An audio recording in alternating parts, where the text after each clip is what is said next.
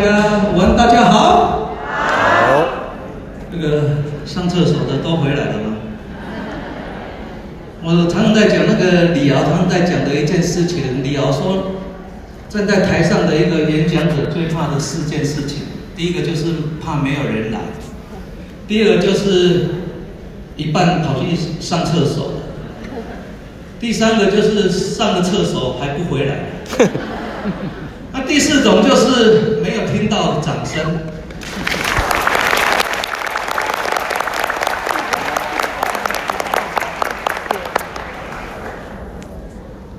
这个我从昨天来，那公司派我到宜兰。那你知道高雄，高雄都是出了太阳。嗯。我到了宜兰，从前几天才知道宜兰一直下着雨。然后昨天来了，我特别喜欢这种天气。我发现那个空气很好，重点是我喜欢那个下雨的感觉。因为今天刚好站在这里，我回想到我人生第一次站在舞台上面的，也是因为爱多美。那时候我记得外面是下着雨，而且还打着雷，还有闪电。那时候因为我进入了爱多美，我心中满满的爱。所以我记得我站在台上，我就这么跟台下的伙伴这样讲：“我说，外面有闪电，那不是闪电，那是爱的火花在闪耀着。”好。我说外面有雷声，那不是雷声，那是爱的声音在呼唤着。我说外面在下着雨，那不是雨，那是爱的泪珠在滴落着。我也在想，心中满满的爱。那时候感觉上都是爱在呼唤着你，所以我满脑子在想的都是跟爱多美都有关系的。我说，只要说在底下的伙伴，你今天在脑筋里面，你可以为自己为什么可以坐在这里，然后这样的两天一夜，然后你们很清楚的知道为什么，之所以为什么坐在这里，然后你们。希望未来你们想要活出活出什么样的样子来，然后你们要变成什么样一个人？而且你知道爱多美这一条路绝对可以让你翻转人生，可以让你真的可以完成你人生所有所有的梦想。那我相信今天你两天一夜，还有未来包括很多的学习的课程，你愿意坐在这里，是因为你在爱多美，你有很清晰的。一个刻画你未来的目标，而且你发现这个目标在过程你是做得来也做得到的。当你这样的时候，我相信坐在这里的学习都会变得一切理所当然，而且你会为自己在这里的学习充满了热情。假如说你今天还看不到热情，那我相信很多人他对爱多美的未来的目标可以翻转你的人生，你还不是那么清楚，而且。你还不是很相信，所以你就没办法拿出你的热情。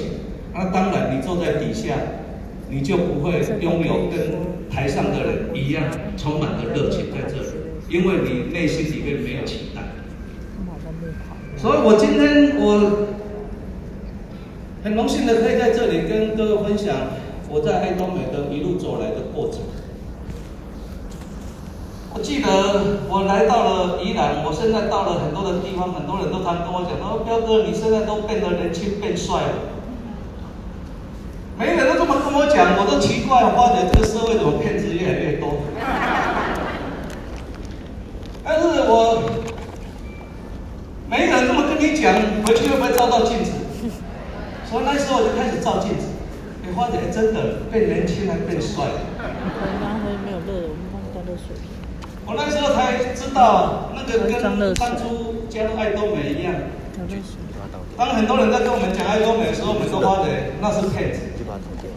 但是你发觉很多人都一直在讲爱多美的时候，你会发觉它变成一种真实。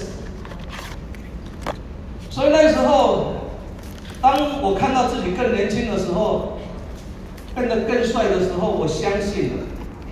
我原本是不相信那一些什么保养品，还有什么那个那个什么保健食品可以让一个人变得年轻，还要变帅的。直到遇见了爱多美，所以后来我就跟我的伙伴。讲，当大家都在讲爱多美的时候，那爱多美就进入到每一个人的生活里。无论你喜不喜欢爱多美，无论你相不相信爱多美，重点爱多美未来会进入到每一个人的生活。所以未来无论你以后怎么样，你记得爱多美就像你家隔壁的 seven 跟全联一样。你喜不喜欢？你讨不讨厌？重点是它会进入到你每个人的生活里面。只是你未来的生活跟你的梦想跟目标能不能此刻在爱多美把它连接在一起，让你未来可以因为爱多美这个平台，你可以翻转你的人生。所以一切都是在你的思维。你懂了爱多美，你才在这里，你可以让自己发疯。所以我说，宁可当。疯子也不要当骗子，对不对？重点是你们疯了没有？我每次要上课的时候，以前要上课，每次要站在台上之前的前一夜，我都睡得不好。我都常常说我睡不着。我的伙伴常说你为什么睡不着？我说我都不晓得我今天上台我要分享什么，所以我很紧张，我都睡紧张的睡不着觉。他说：“彪哥，我也是常常睡不着觉，因为遇见爱多美，我常睡不着觉。”我说：“你又不上台，你为什么睡不着觉？”他说：“我那个伙伴他已经七十岁了。”他说：“最近很奇怪的，就是他常常躺在床上就睡不着觉，为什么？因为他常常梦到他死去的哥哥。他七十岁，他死去的哥哥已经八十几岁了。然后他说他死去的哥哥都进到他的梦中。”告诉他，他要加入爱多美。他疯了。我就跟他讲，你疯了，你肯定成功的。他说，但是彪哥很奇怪的一件事情，为什么死去的人都叫我在爱多美一定要坚持，都是活的人叫我放弃？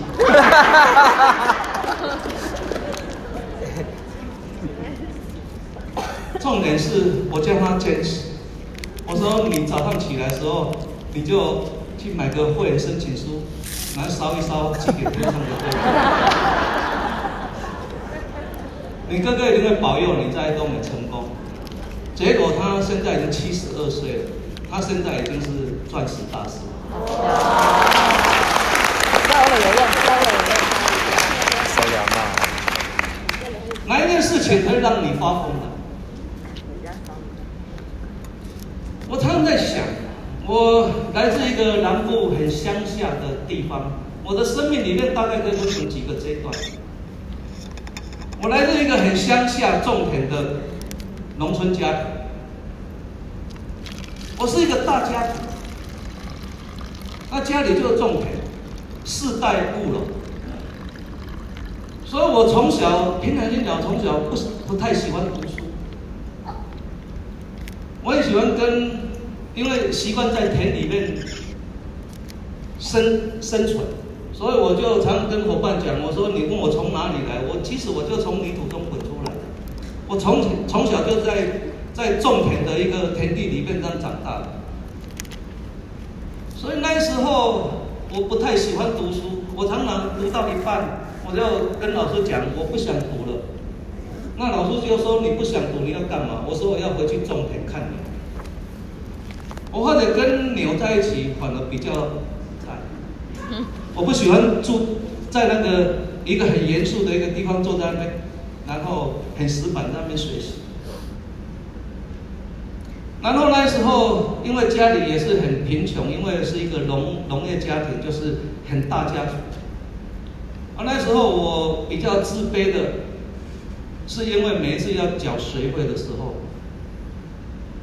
那我们家族大概四十几个人，那你知道要缴学费的时候，大概每一次大概都有一二十个同时都要缴学费。那每一次缴学费的时候，都是我最自卑的时候，就是因为我们都要常常排队排一排，然后从高中国中到国小，然后这样排排一整排。然后到了一个很昏昏暗的房间，那个房间就是我阿嬷在住的房间。然后我记得，我们就排队开始，晚上的时候，每一个人讲的台词都一样，就是阿嬷，明天缴学费最后一天了，老师说再不缴，我们就不用来上课了。每一个人讲的台词都一样，然后一个一个走进去。那我那时候刚好读小学，我就站在最后最后面的，结果每次那些堂兄弟一出来的时候，我就问：哎，怎么样？要到了吗？他说：等一下你进去就知道了。结果在轮轮轮轮到我最后进去了，我就看到那一种身影，到现在我都还记得。我阿嬷就在一个昏暗的房间里面，然后是呃都就斜躺着，然后反正每个人的台词都一样，进去还是那一句：阿嬷，明天老师说不不缴学费就不用来上课了。你知道我阿嬷的那时候给我的回答就只有一句话而已。第一个就是他长长的一句叹息的声音，唉，明天早上再来。我那时候出来的时候，我就一直在想着，就莫名其妙。啊，现在晚上给我不都一样，为什么明天早上还要来一趟呢？但是我长大才知道，那明天早上是因为他透过这个晚上要去干嘛？借钱。所以你知道我，当我现在的我站在台上在讲这个事情的时候，我那一种我阿嬷那个斜躺的那个声音，还包括那个叹息的声音，我到现在都还存在。我发觉生命中有太多的叹息的声音。我们包括现在在座的很多的伙伴，包括我，我曾经都像我阿嬷一样，我的孩子跟我要很多东西的时候，那时候我没办法能力供应给他的时候，我常常是这样，唉，单。薪水领到了再说吧，要不然就是等领年终奖金再说吧，要不然就是等我中乐透的时候再说吧。我们有太多没办法应付给你的身边所爱的人的时候，我们往往都是用那一声的叹息，然后告诉他，等我们怎么样说，才来做什么工作。我那时候印象很深刻的。所以我每次到学校，我不太喜欢读书，可能因因为这个也有关系，就是自卑。所以我那时候那一天那天我在整理整理我的资料的时候，看到小学的毕业证书，我就看一看，就把它丢在垃圾桶。我老婆说，那一张是什么？为什么把它丢在垃圾桶？我说那一张是毕业证书。然后毕业证书为什么不留着？我说留着干嘛？那个只是一个缴学费的证明而已。那不并不能代表我学到了什么，对不对？所以那时候我我就喜欢在田园里面，我干嘛来这产？我妈不爱赚钱。所以那时候就是为了生存，我认为我要让自己可以生存下来，啊可以可以生存的很快活，这样就好。所以我从小真的就是种田，然后我就卖菜。然后我就是当打铁的工人，我很辛苦的工作，都只为了让自己可以怎么样，可以生存下来。我相信在座很多人，很多很多的人到现在都还是在过这种生活。你现在努力只是为了让自己可以先生存下来，你没有太远大的一个梦想跟目标，只让自己真的可以生存下来。所以那时候，我从小就是过这种生活，过到了大概就是十七八岁。我那时候还是在种田、卖菜，然后当一个打铁的工人，所以我的学历并不高。我人生就进入到了第二个阶段，就是跟在座很多人讲，包括刚才讲师讲的，那时候满脑子就是很喜欢赚钱。很不喜欢再回到那一种叹息的生活，我就很喜欢赚钱，想办法赚钱，而且又是一个大家族，大家族就是彼此之间感情的联系都很好。我进入到人生的第二个阶段，就是我从一个种田的小孩子，然后到做工，然后突然有一天，我的哥哥。他比较会读书，结果他突然跟我爸爸讲说，他人生有一个梦想，他的梦想就是他想要开一家书店，他想要开一家书店。然后我爸爸那时候就想，为了满足小孩子的梦想，而且这个也是家族唯一脱离农业种田的一个家族的命运，所以我爸爸那时候就答应了他。我爸爸，我记得我爸爸把他这一生当中很辛苦种田来的积蓄五十万，拿给我的哥哥大哥去开了一家的书局。我哥哥只有喜欢读书，但是他没有什么业务，没有什么行销的概念。我爸爸那想说，那你这样不行，那就我那时候排行老三，我家有六个兄弟。我爸爸就跟跟我讲，他说，那你从小就不不太喜欢读书，那到处乱跑，那你干脆去帮你哥哥好。结果十八岁。我就真的跟我哥哥去开了一家书店。你知道我没读书，我的水平不高，结果突然去开了书店，我连国语都讲不好，到现在还是讲不太好。我怎么可以开书店？每天来往的基本上都是水准很高的，都是大学生，都是老师，都是教授。我那时候我不晓得我要怎么跟这些人在一起，但是当你愿意为你的生存，你努力的时候，你就会专注在这里。当你专注的时候，你就会在这里产生力量。所以那时候我生意不好，反正我就这样每天起来，为了可以跟这一些学生可以聊得上话，可以跟这些老师可以对上几句话，所以那一天开始。我就告诉我自己，我一定要在这里，我一定要变成他们之间可以互相沟通，然后我必须变成他们之间的一个一个分子。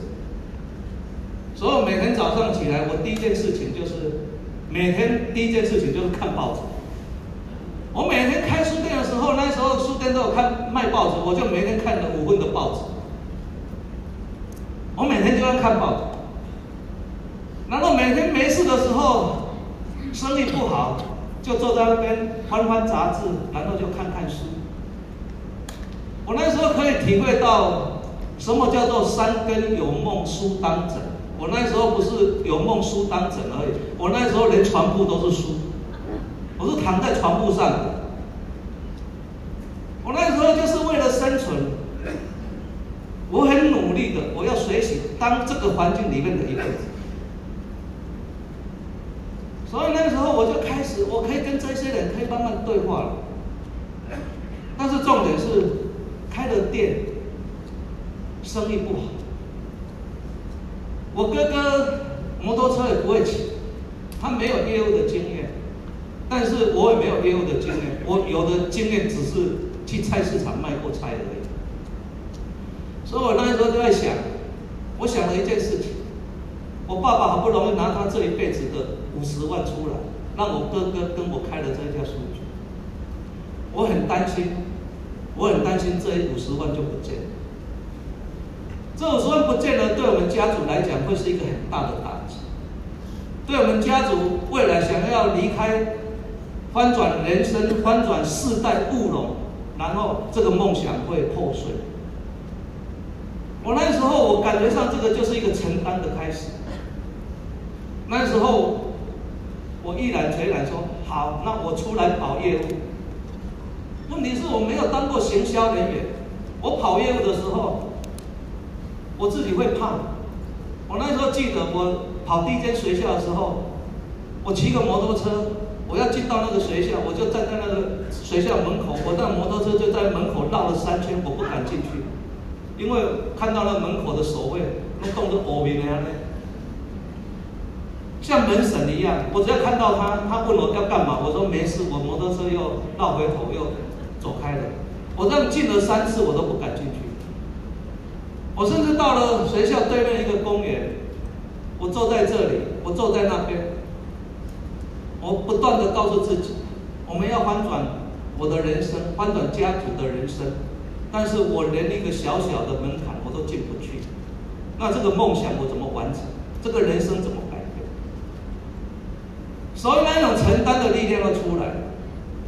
我坐在那边，虽然业务没有成功，不敢进了那个门槛，但是肚子还是会饿。我就拿买个便当，我就坐在公园的凉亭，我在那边吃便当。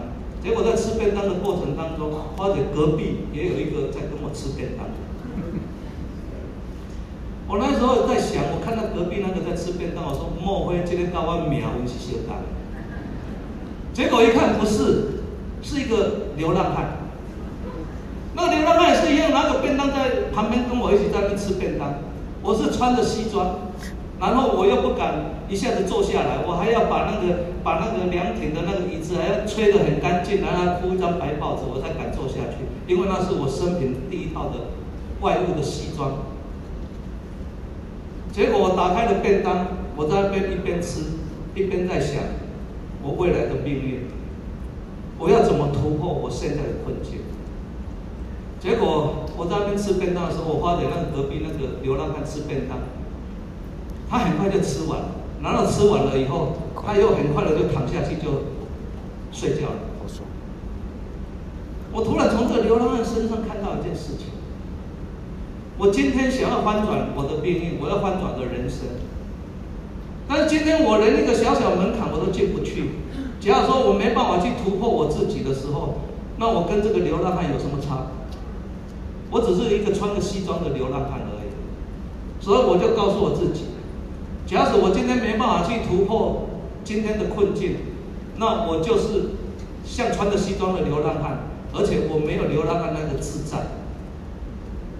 所以就是因为那个流浪汉激起了我的斗志。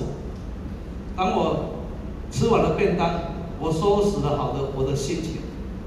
我这一次我骑着摩托车，那个守卫站在门站在门口，还是一样的守卫，还是一样，看起来就是很威严的样子。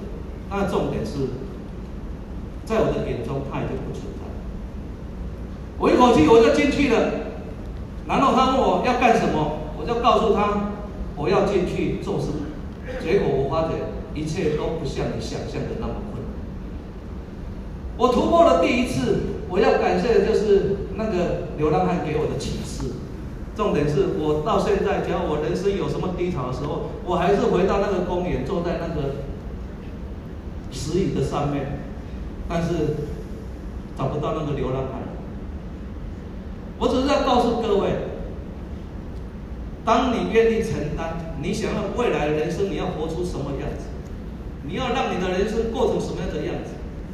你在承担什么样的时候，你的专注会让你产生力量。所以这个是我人生第二个阶段。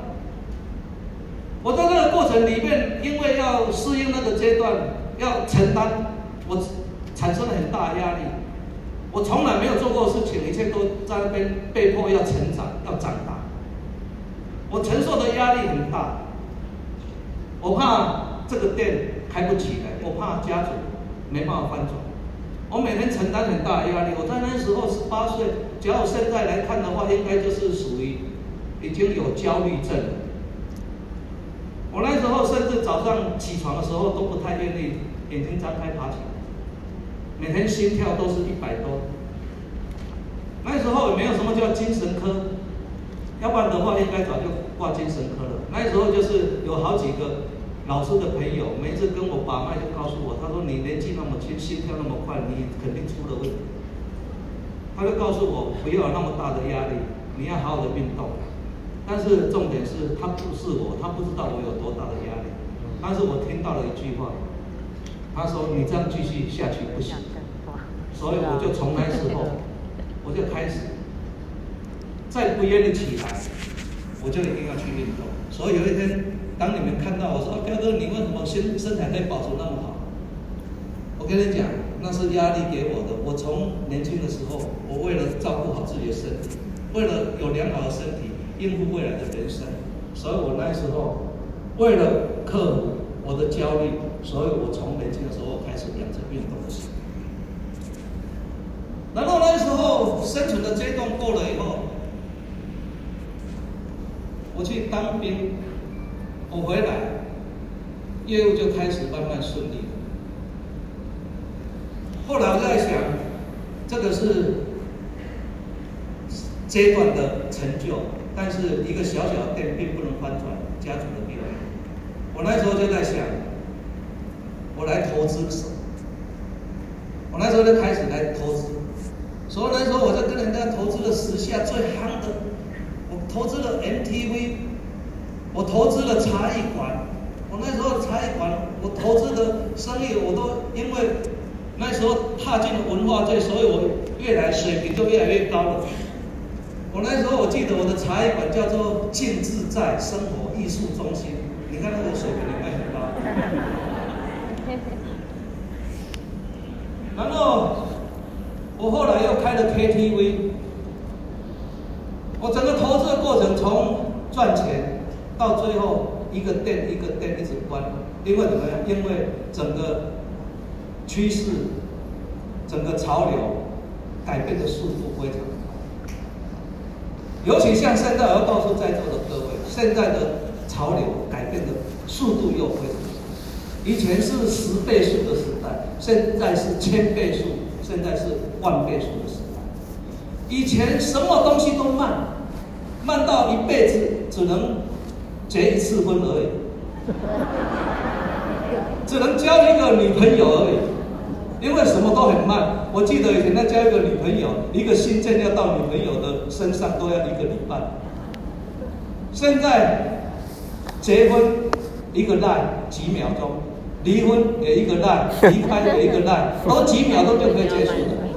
所以以前什么东西都很慢，所以以前一个事业可以长久二十年、三十年，什么事情都可以做到很久。但是我发觉那时候。我发觉等到我在接触我要投资的时候，发觉什么速度会越来越快。以前不是很慢吗？现在怎么越来越快？一个 MTV 刚好要赚钱的时候，满街满地满街都是 MTV，然后到最后就已经被改变了，MTV 就不见了。然后茶艺馆，那时候茶艺馆刚开始的时候好夯，然后结果到最后全部都茶艺馆，到最后没有人进入茶艺馆了，就通关了。我就一直。跟着跟着时代时间的转变，不断的快速的跟大家一直在赶潮流。我那时候又跟人家投资了 KTV，我说我这个 KTV 最快了，我现在最夯的就是 KTV。结果因为那时候名字也取错了，我取的叫做观音大师。结果因为名字取错了，结果生意也不好，很快就关掉了。我就把它花了几千万投资，就把它到最后。赔了了事，就把它盘给好乐迪了，连名字取错都有问题。我的伙伴说：“你什么名字不取？取个观音大师，这个是娱乐场所，我们去进去里面唱歌，那每一次唱唱唱唱到最后，那个罪恶感都出来了。”他说：“为什么要请观音大师呢？”我说我从静置在生活艺术中心，我那个水平那么高，我在想 KTV 我们就叫做观音大师，观赏生意有错吗？你知道当时代在改变的时候，很多东西都在一瞬之间在改变，而且改变都在不知不觉当中。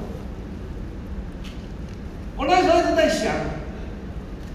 我这一辈子从生存到未来，到未来可以生活的更好。我从生存，我在低下的工作，在卑贱的工作，我都做了。我做只为了生存，到最后我又让了自己的生活变得更好。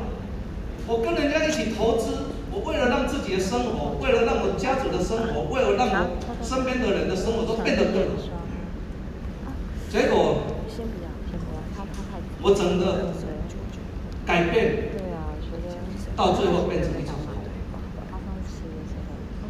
我那时候是人生最低潮的时候，把一辈子大概全部投资的东西，都在那瞬间就通通归零，而且还负债。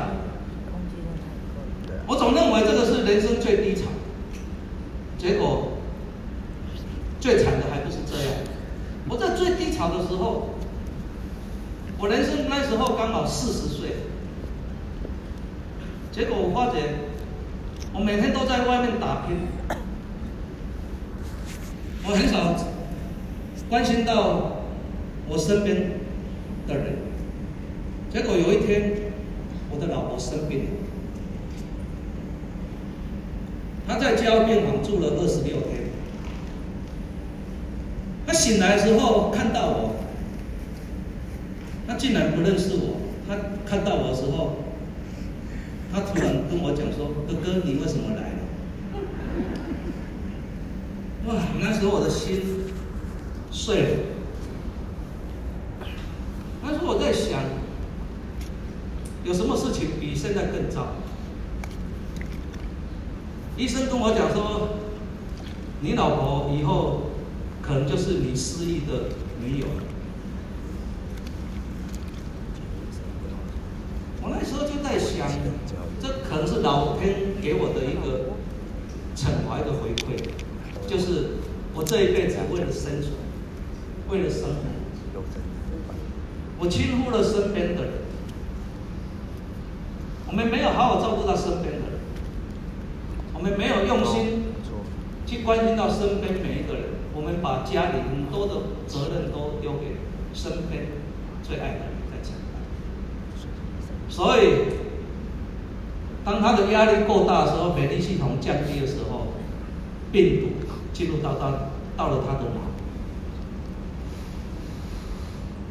结果我那时候才知道，我人生面临到一个最困难的时候。我那时候我记得，我的女儿那时候因为她还很小，她看到她妈妈这样，她很心、很恐惧，他每天抱着我哭。我那时候很低潮，我记得人生好像没有什么希望一样。那看到小孩子那么小。我那时候告诉我的女儿说：“没关系，爸爸会好好的照顾，照顾你。”我女儿那时候很小的时候，因为这样，她就也是焦虑症，她很担心。我从那时候，我从我女儿的那一种出生的时候，我要清醒过来，我不能再继续这样下去。这样下去的时候，你人生要翻转家族的命运。不仅变成不可能，包括连你这一代，你自己，包括你自己的家庭，包括你孩子的下一代，你都没办法帮他们保证什么。所以那时候，我为了这个家，为了我的女儿，我再坚强一次。我从那时候，我告诉我的女儿，我说：“你放心。”我一定会把这个家重新再把它整合起来。那时候我就开始自己很努力的、很积极的寻找各种商机。再辛苦的工作我都会去做。我那时候回到，真的可以让自己再生存下来，让这个家还可以继续生存下来。所以我就自己为了可以留更多时间，可以照顾到家里，照顾我生病的老婆，所以我就自己开了一个小小的工作室。因为这个自己的工作可以照顾到、兼顾到很多东西，但是收入不是那么稳定。直到有一天，我遇见了爱多美。我这一辈子可能。从小的生存、种田、卖菜到打工的生活，我包括未来的投资，我做了一辈子这么多的工作，我可能一切只为了遇见爱多美。所以当我遇见爱多美的时候，我记得我的推荐人、我的介绍人跟我讲爱多美的时候，我那时候感觉上就好像被雷打到那种感觉，这是我这一生当中一直。在寻觅要找的东西吗？我那时候跟他讲，我说，假使你讲的是真的话，我跟你讲，那这个即将会引爆另外一波的通路革命，而且会改变所有的商业的一个模式。我那个介绍人跟我讲，他说，你为什么那么肯定？你是怎么看待的？我就跟他讲了一件事情，我说。我看爱多美，就是当一切的销售回到消费的时候，就是回到人性最自然的部分。我们这一辈子寻寻觅觅，我们都是在一种商业的模式里面。我们无论在做经销，我们无论在开店，无论在做业务、做贩卖、做贩售，我们在做销售，所有的动作都是在传统的商业模式里。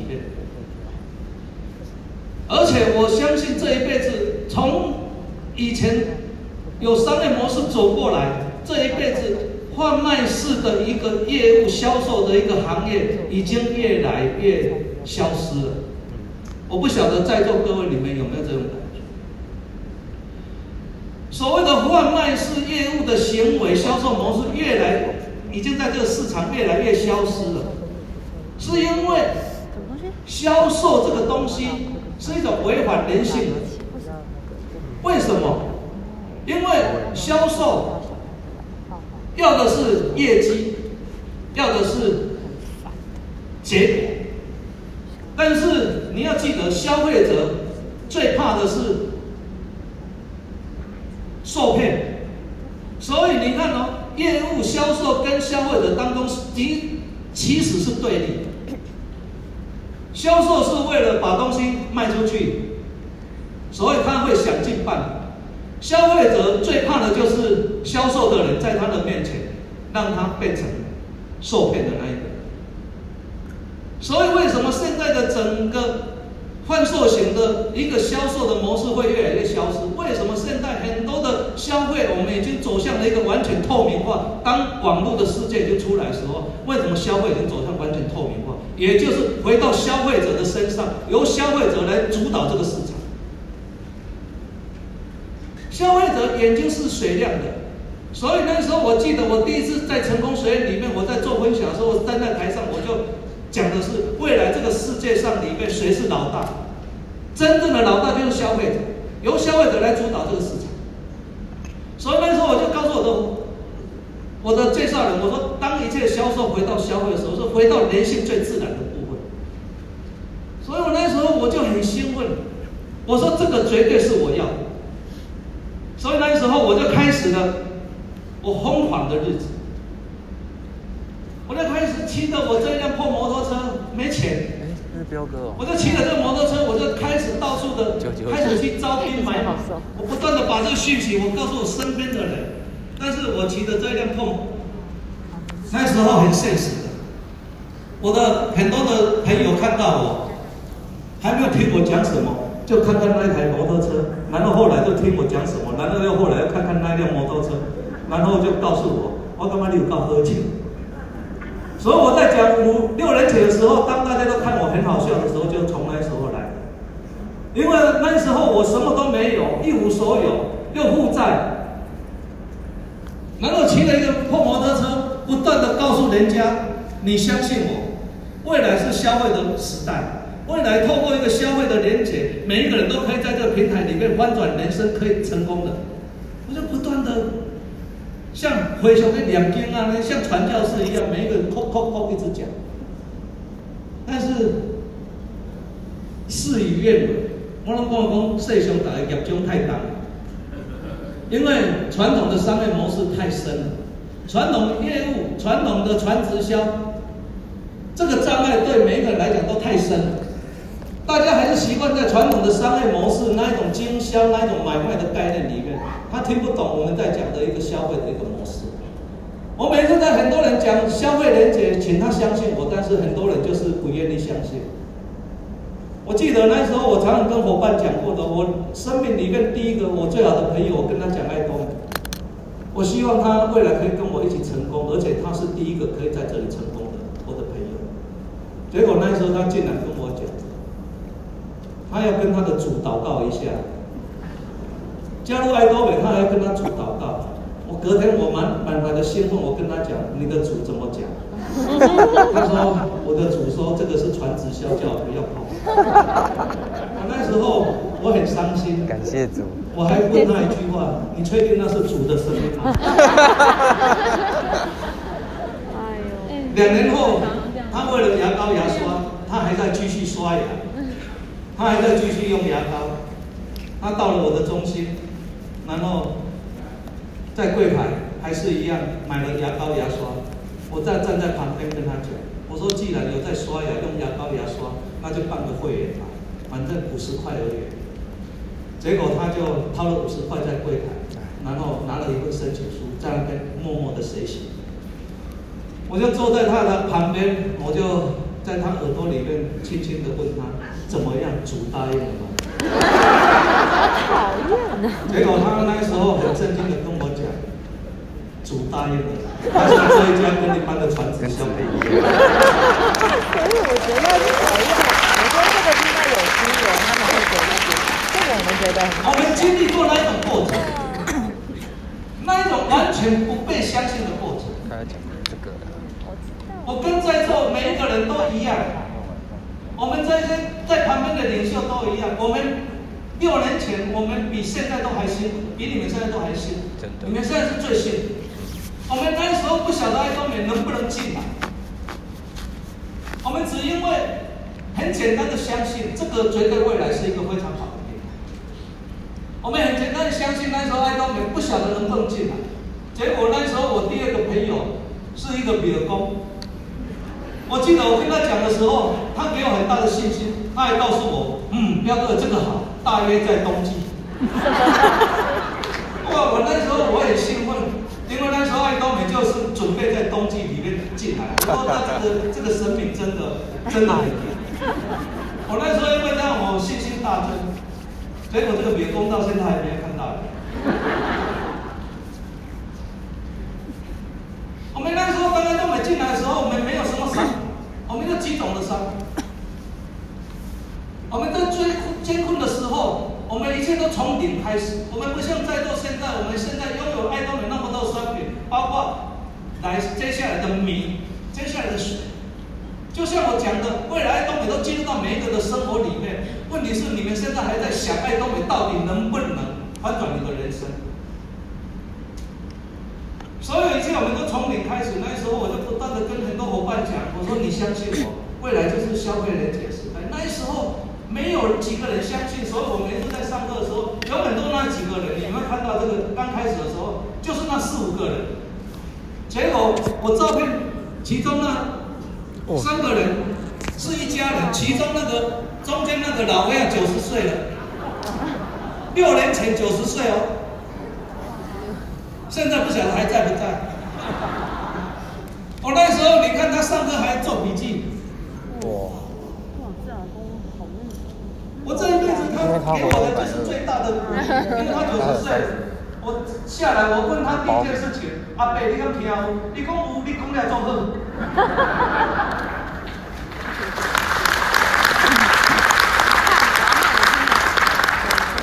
那时候我告诉我自己，这样就对了。假使连一个九十岁的阿伯都听得懂的时候，那一方面未来绝对可以成功。我以前就从零开始。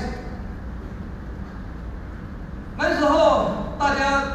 选择都不相信，我说未来真的通过消费连结，每一个真的可以成功。我甚至讲课讲到有一个伙伴在后面突然拍个桌子很大声，他起来骂我，他说你没有做过传直销，每天都在那边讲消费连结，我靠那个销量档次，每天谈消费连结，消费连结是怎么赚钱？结果，现在我就还家了。他现在是销售，他每天来跟我讲，标准能不能有碰到的团队来讲一下你的消费连结。我那时候跟在座各位一样，我没有做过传直销，所以我真的可能就是因为没有传直销这一些束缚，所以我可能就是业中较轻。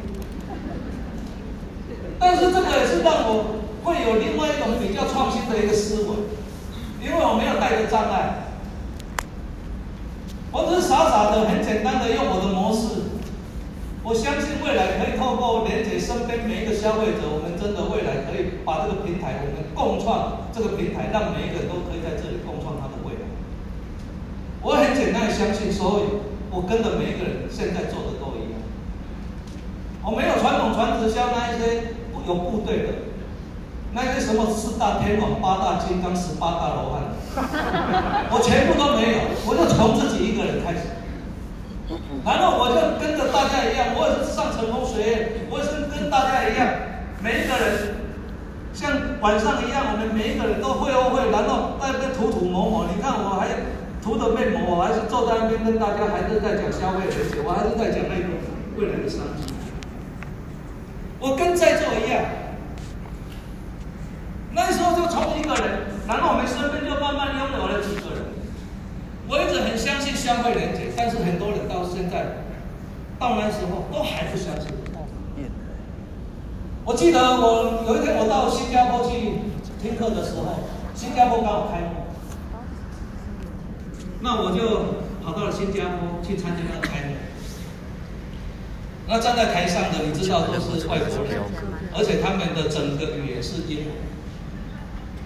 那我就坐在台下，我就不小心因为听不懂，我就眼睛都眯了一下。那我刚才不是讲吗？现在以前什么东西都慢，现在什么东西都很快，网络特别快。结果我人还在新加坡，这张照片就传到台湾去了。结果等到我眼睛张开的时候，我看到了一个图片，那个图片进来就是彪哥在新加坡参加开幕睡着了，被人抓到了。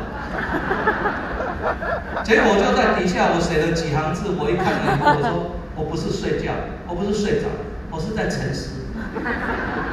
我在每天在讲，透过爱多美的一个消费，透过爱多美的一个消费连接，消费不用语言，消费不用专业，消费可以透过网际网络连接全球。我此刻我还在想能不能的问题，但是我在新加坡面对那么多国外的人，那么多种族的国家的人，我坐在那边，我突然我沉思，突然我在那里悟到了。我相信未来爱多美真的可以连接全球的，所以我是在沉思，我不是睡着。所以假使有一天在这个课堂上，你的旁边的人眼睛眯的时候，不要吵醒他。他还是在沉思，他可能在造梦。此刻我们一定要让他完成他的梦想，我们一定要让他醒来的时候，他告诉你，我悟到了，这样好不好？好。好。二零一四年爱多美进到台湾，我二零一五年的年底，我以钻石的生活进入到了领袖俱乐部。那时候短短的两。我进到领袖俱乐部的时候，我印象很深刻。我们的剧总跟我讲，在有一天的高雄一日研讨会的时候，他跟我讲，他说：“恭喜你，彪哥，你进了领袖俱乐部。”我还问他：“那进领袖俱乐部要做什么？”剧总说：“进领袖俱乐部以后，就去坐在旁边。”结果那一天高雄一日研讨会的时候，真的，他就搬了一张椅子叫我去坐在旁边。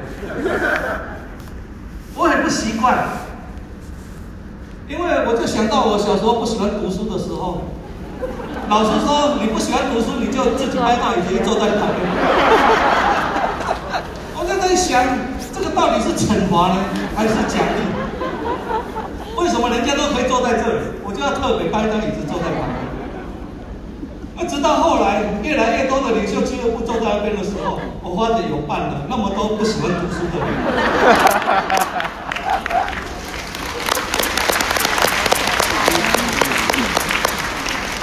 不喜欢读书的人都可以坐在那边，好不好？好。所以我就发觉，原来不喜欢读书也有荣耀的一刻。所以你看那时候，我当了领袖俱乐部，我上台的时候，我还不太西装，还不太会穿。穿的这样是里面最熟的，对不对？我那时候爱多美翻转我的人生，所以我进了领袖俱乐部。后来我很快的，我那时候心目中我想要打造一个温暖的中心，像家的感觉。所以那时候我就为我的伙伴，为爱多美所有的伙伴，我打造了一个家。我那时候。我把一个中心，这个中心我买下来，一百五十平的中心。我开始在爱多美，我启动了我人生开始所有的梦想。我找到了一个有温度、有温暖的一个家的东西，我让大家都可以像回家的感觉。后来我进入了领袖俱乐部，然后我晋升了星光。我在开我的中心开幕的时候，我发觉来了很多的我的伙伴，还有团队的伙伴，很多的玫瑰来帮我剪彩祝贺。我那时候我上台的时候，我突然有一种感慨，那时候我也是玫瑰。我说我看到那么多的玫瑰，我说我只看到满地的玫瑰，没有闻到，然后我只闻到满地的玫瑰的芬芳，没有看到闪亮的星光，因为那时候没有半个星光到我的中心参加剪彩。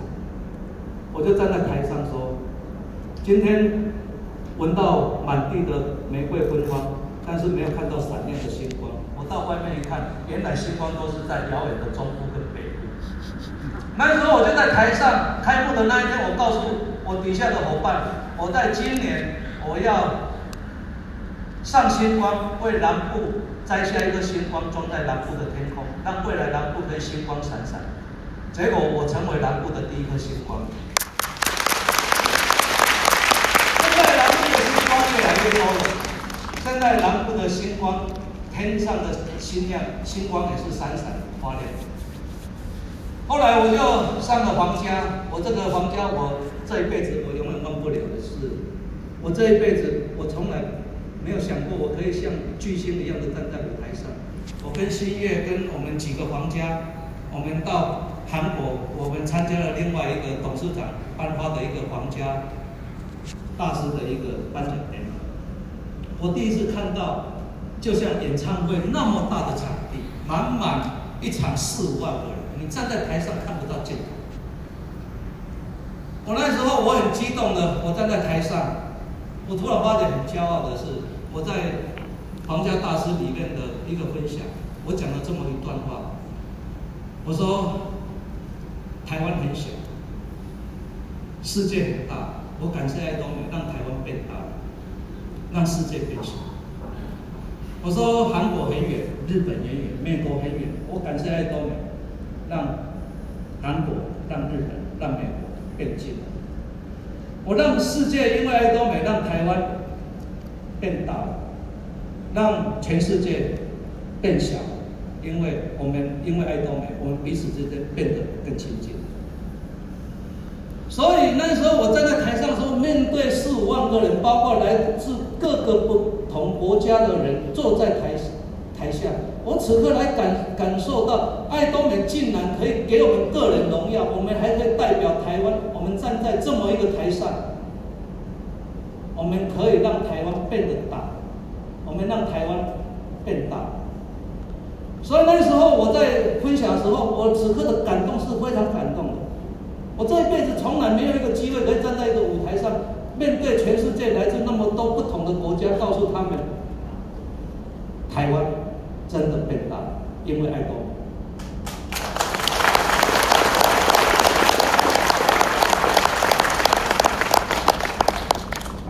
我那时候真的很难忘的，因为真的一切都是很梦幻。我那个场景到现在都还一直存在。我们可以跟董事长都可以很亲近的在一起。我那时候，我们都感到彼此之间感到台湾的骄傲。董事长是多么器重台湾，所以台湾变成爱多美真正的一个领头羊，因为从台湾开始出发，我们可以透过台湾，我们一直出发，我们走到全世界。我人生的梦想开始完成。我除了买下了一个中心，我那时候因为我老婆的记忆力不好，身体不好，我希望她可以在她熟悉的地方。不要跑太远，我怕他走失了，所以我就在他习惯的地方，我长期住的地方就在高雄的文化中心。我希望在他很熟悉的地方可以继续的生活，所以我后来我就在高雄的文化中心，我也买了一间属于他的房子，我让他可以在那边可以过他的生活。我后来一个一个目标一直在完成。我在最近我订了一部车子。那时候我记得我在成功学，我常在讲，因为很多的讲师到高雄嘛。我那时候没有车子去接他们，我都跟他们讲，我说你来，我骑摩托车去带你。他说不用，我坐捷运跟坐计程车就好。我说我到台中，我到任何一个地方，尤其到台中，个黄建清他们都常常开着宾士来载。我说有一天，我希望你来的时候，我会开着宾士去带你。那是我的梦想，结果在这几天我把它完成了。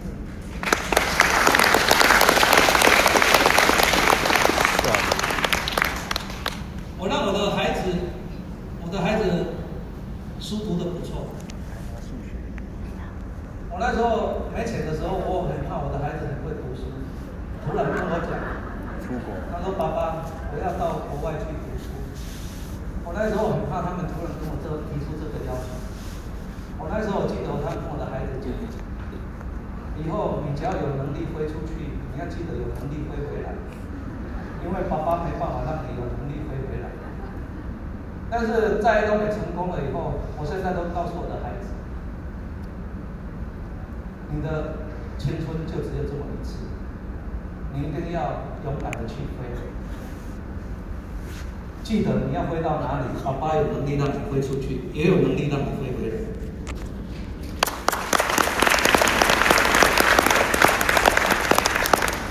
我让我的孩子，他现在无后顾之忧的，可以去追求他的理想，追求他的梦想，他可以做他有兴趣的事情。后来，我认为我一切我都开始在完成的目标，我让安顿好我的家庭，安顿好了我的老婆，安顿好了我的孩子，我甚至成为我妈妈的骄傲。我让我妈妈可以。在现在将近九十岁，她还可以对着这个孩子，他引以为傲。他还在告诉他身边的邻居，告诉他，我的儿子换车了，我的儿子买房了。我值得很骄傲的是，我到最后，这张照片是，我最近常常回我的老家。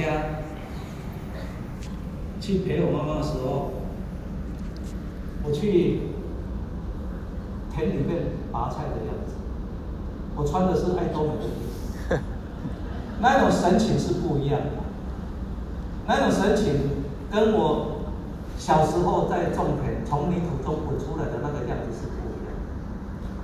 那个神情是一种回归田园，那种随心所欲的，那一种很快乐的，很满足。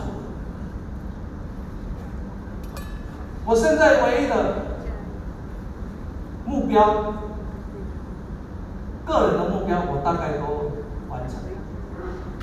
我现在要做的一件事情，就是透过爱多美的这么一个消费的平台，我希望最后告诉各位在座的每一个，我们一定要此刻改变我们的思维。我们现在全球已经进入到了所谓的平台的思维。我们现在已经打破以前传统的传统传直销上对下的一个线性的竞争的思维，我们进入的是一个平台，平台的思维，在平台上面，我们拥有的是没有上对下的关系，平台是我们平起平坐的伙伴陪伴的关系，我们彼此之间，我们在这平台上，我们都是消费者，我们只有彼此之间互相陪伴，我们陪伴学习。陪伴成长，我们互相陪伴到彼此之间，在这个平台里面都可以共享这个平台的红利，共享这个平台的未来。我最后的目标是，我要把这个平台思维，我要告诉我身边所有的人，平台思维已经进入到全球，未来的爱多美这个平台，就诚如我们身边所有的赖跟脸书一样，我们未来都是一样在这个平台。只有平台才能可以带我们走向未来，只有平台才能帮我们创造无限。所以我希望爱多美这。么一个平台。我希望借着今天的课程，我可以告诉身边的各位伙伴，今天无论别人怎么看，无论别人怎么笑，你要记得，未来就成我常讲的，六年前大家都看看我很好笑的时候，六年后每一个人看我说我笑起来很好看。我也希望各位，当现在大家都认为你讲的话很好笑的时候，当你看起来都很好笑的时候，你记得你要用短短的两年、三年，然后变成看起来很好笑，让每一个人看，这样好不好？你让你身边每一个人，因为你的笑可以感染到他，可以温暖到他，可以激励到他，可以让他认为未来。希望每一个人的笑都是那么真诚，未来每一个人的笑都是那么满足。我们可以满足自己，满足家人，我们也可以满足到身边所有的人，因为爱多美。所以最后，预祝各位可以在爱多美这个平台，每一个人都可以成功。以上是我的分享，谢谢各位。谢谢。